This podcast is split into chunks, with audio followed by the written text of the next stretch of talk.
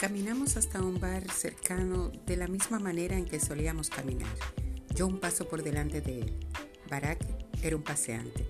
Se movía con cierta parsimonia hawaiana, nunca dado a las prisas, incluso y sobre todo cuando se las metían. Yo, en cambio, caminaba a paso ligero hasta en mis ratos de ocio y me costaba aflojar el ritmo, pero recuerdo que aquella noche me aconsejé frenar un poco un poquito nada más, lo suficiente para oír lo que Barak estaba diciendo, porque empezaba a darme cuenta de que me importaba escuchar todo lo que decía. Hasta aquel momento había construido mi existencia con mucho cuidado, plegando y recogiendo cualquier elemento desordenado o suelto, como si montase una figura de origami tersa, sin resquicios de aire. Había trabajado duro en su creación estaba, estaba orgullosa de su aspecto, pero era delicada. Si se aflojaba una esquina, tal vez descubriera que algo me inquietaba. Si se soltaba otra, quizás revelase que no estaba convencida de la trayectoria profesional por la que tanto me había esforzado. Con todas las cosas que me había dicho que quería, ahora pienso que por eso me protegía con tanto denuedo. Por eso aún no estaba preparada para abrirme a él. Barak era como un viento que amenazaba con ponerlo todo patas arriba.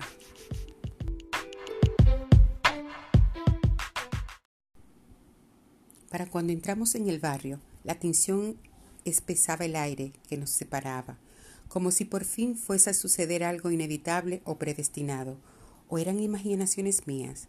A lo mejor me había cerrado en banda demasiadas veces. A lo mejor él había tirado la toalla y solo me veía como una buena y leal amiga, una chica con un zap, con aire acondicionado, que podía acompañarlo cuando hiciera falta. Paré el coche delante del edificio, con la cabeza todavía a mil. Dejamos que pasara un incómodo instante, esperando a que fuese el otro quien iniciase la despedida. Barak me miró con la cabeza ladeada. Vamos a tomar un helado, dijo.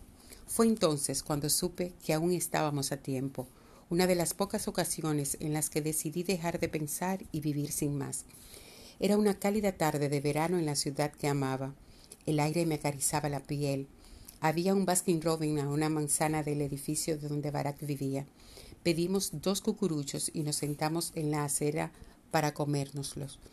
Nos colocamos muy juntos, con las rodillas en, alto, cansados pero complacidos tras un día al aire libre, y dimos buena cuenta de nuestro helado, con rapidez y en silencio, intentando acabar antes de que se derritiera. A lo mejor Barat lo advirtió en la expresión de mi cara o lo intuyó en mi postura. Para mí todo había empezado a soltarse y desplegarse. Me miraba con curiosidad y un atisbo de sonrisa. ¿Puedo besarte? preguntó, y entonces me incliné hacia él y todo cobró claridad.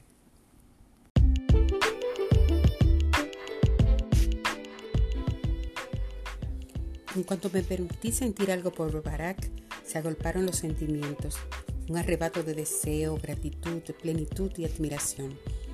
Cualquier preocupación que hubiese albergado en mi vida y en mi carrera e incluso sobre el propio Brack se desvaneció con ese primer beso,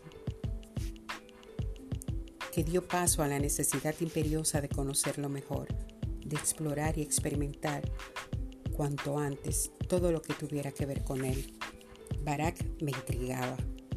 No era como ninguno de mis novios antiguos, sobre todo por lo seguro de sí mismo.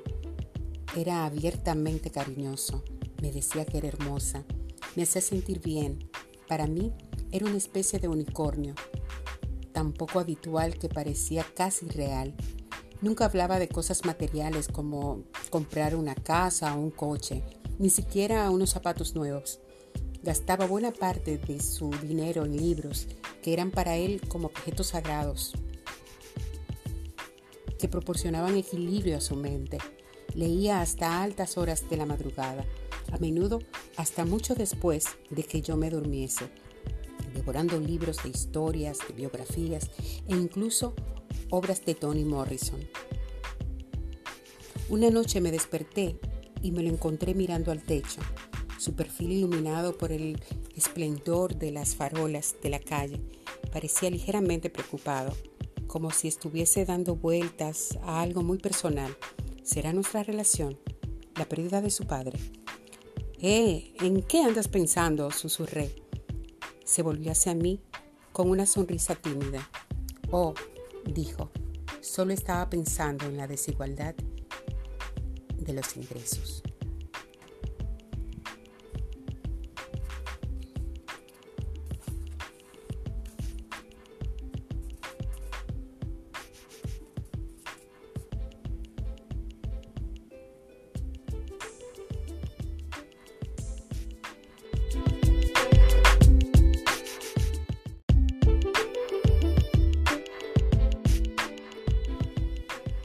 Barack y yo llevábamos meses dando vueltas a la idea del matrimonio.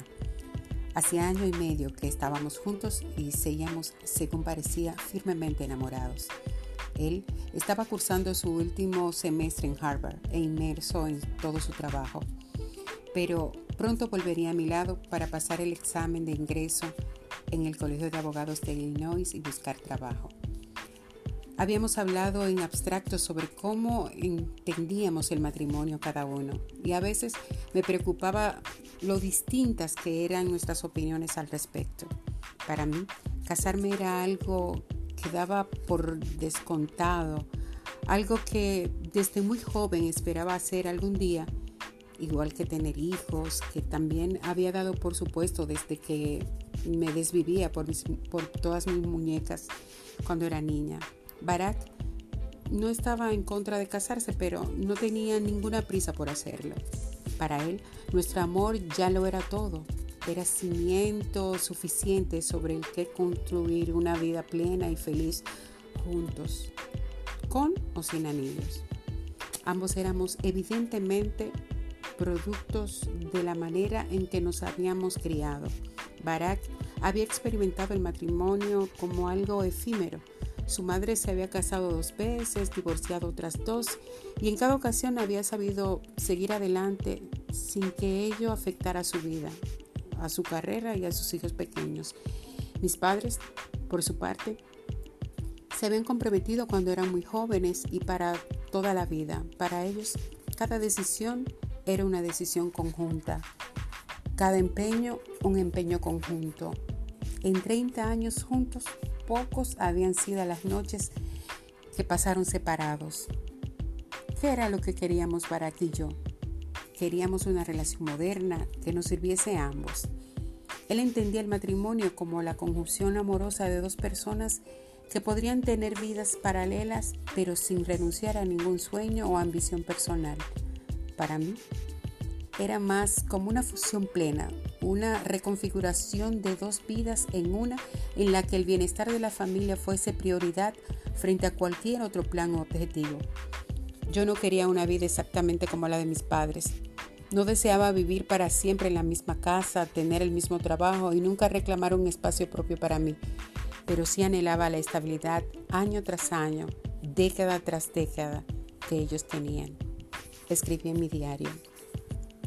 Reconozco el valor de que los individuos tengan sus propios intereses, ambiciones y sueños, pero no creo que una persona deba perseguir sus sueños a expensas de su pareja.